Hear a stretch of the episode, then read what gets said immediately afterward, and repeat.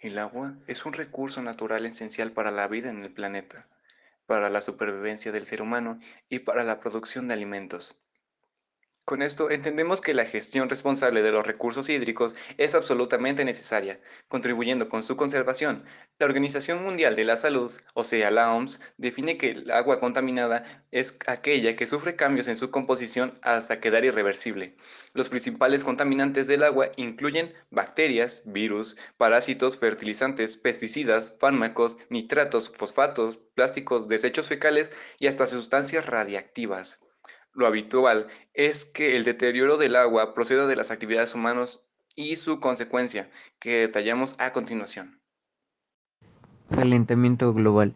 El aumento de la temperatura terrestre a causa de las emisiones de CO2 calienta el agua y esto hace que disminuya su nivel de oxígeno. Deforestación. La tala de bosques puede agotar las fuentes hídricas y genera residuos orgánicos que sirven de caldo de cultivo para bacterias contaminantes actividades industriales, agrícolas y ganaderas.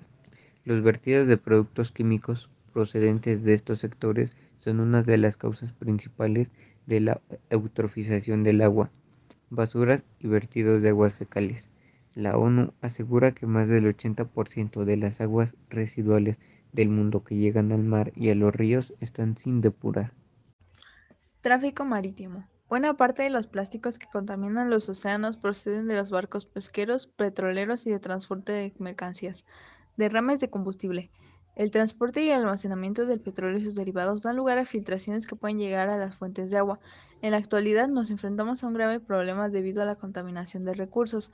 El progreso en muchos casos es uno de los detonantes, y los efectos que tiene sobre los recursos hídricos son nefastos, algunos de ellos directos como escasez de agua potable, 2.100 millones de habitantes de nuestro planeta no tienen acceso a agua que se puede beber, encarecimiento de productos.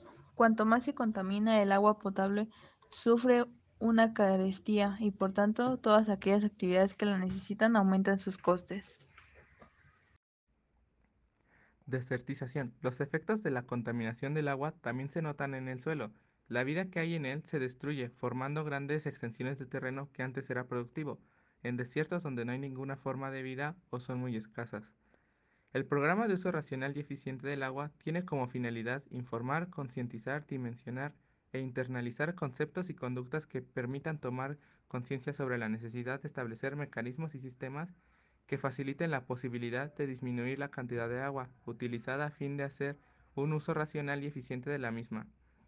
¿Qué es el uso racional? El uso racional del agua refiere al control y gestión del consumo de agua, en términos concretos, es un concepto incluido en la Política General de Gestión de los Recursos naturales renovables y asociado a un desarrollo sostenible que debe permitir el aprovechamiento de los recursos, en este caso del agua, de manera eficiente, garantizando su calidad y evitando su degradación con el objeto de no comprometer ni poner en riesgo su disponibilidad futura. ¿Cuál es la importancia del uso racional del agua? El agua es un recurso renovable, limitado y escaso. El 2,5% del agua disponible en el planeta es dulce. Es indispensable para el desarrollo de la vida, la humanidad y todos los seres vivos del planeta.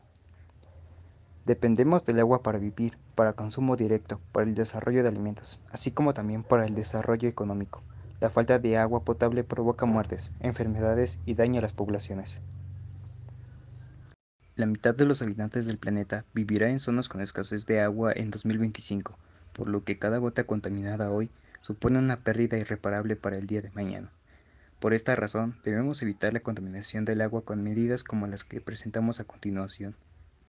Reducir las emisiones de CO2 para evitar el calentamiento terrestre y la acidificación de los océanos, atenuar el uso de plaguicidas, químicos y nutrientes en los cultivos agrícolas, disminuir y depurar las aguas residuales de forma segura para que además de no contaminar, puedan reutilizarse para el regadío y la producción de energía, limitar el uso de plásticos de un solo uso que acaban flotando en los ríos, lagos y océanos, muchas veces en forma de microplásticos fomentar la pesca sostenible para garantizar la supervivencia de las especies y evitar el empobrecimiento de los mares.